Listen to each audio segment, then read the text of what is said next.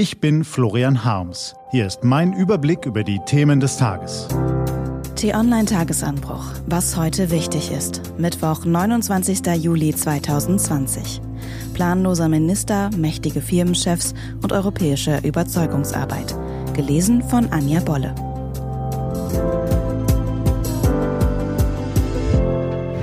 Was war? Corona-Tests für Urlauber. Mal so richtig abschalten. Ja, dazu ist die Urlaubszeit da. Die sommerliche Trägheit muss wohl auch der Grund gewesen sein, dass die Bundesregierung erst jetzt entdeckt hat, Urlauber, die ins Ausland in Urlaub fahren, kommen am Ende des Urlaubs aus dem Urlaub zurück. Jedenfalls wird es nun ganz plötzlich und ganz eilig verpflichtende Covid-19-Tests geben für alle, die aus einem Risikogebiet nach Deutschland einreisen.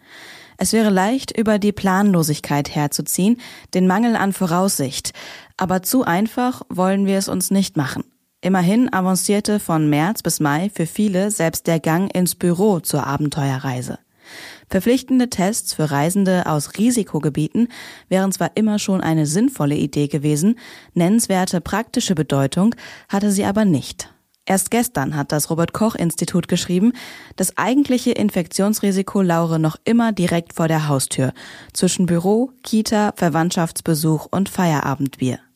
Urlaubsreisende, die das Virus aus der Ferne einschleppen, machen je nach Zählweise lediglich 10 bis 18 Prozent der registrierten Fälle aus.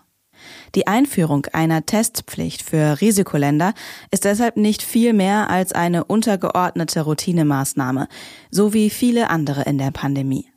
Allerdings wirft es kein gutes Licht auf den Gesundheitsminister, dass er selbst so überschaubare Pläne nicht mit lässiger Geste aus der Schublade zieht, sondern schlecht vorbereitet zusammenschustern muss.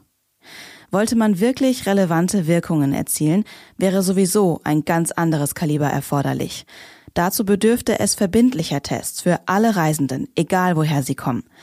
Ein Zwangsabstrich für jeden, der zwischendurch mal eben das Land verlässt. Dafür mangelt es bisher nicht nur an der Rechtsgrundlage. Nicht wenige, ansonsten rationale Mitbürger fürchten sich zudem vor einer Corona-Zwangsimpfung, auch wenn sie weder zu erwarten noch zu haben ist. Leider nicht einmal freiwillig für alle, die lieber heute als morgen gegen Covid-19 geschützt wären. Mit erzwungenen Testabstrichen im großen Stil würde die Akzeptanz für eine Impfung jedenfalls nicht erhöht. Doch sollte sich in den kommenden Wochen zeigen, dass mit der Rückreisewelle auch massenhaft Viren ins Land zurückschwappen, könnten breite verpflichtende Tests der Notnagel sein, der uns vor einem zweiten Lockdown rettet.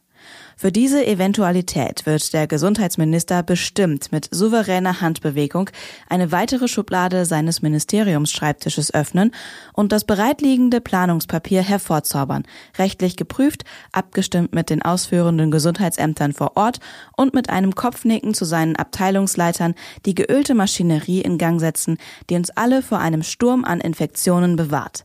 Ganz bestimmt. Denn in der Schublade von heute waren die Planungspapiere nicht. Und irgendwo müssen sie ja sein. Was steht an?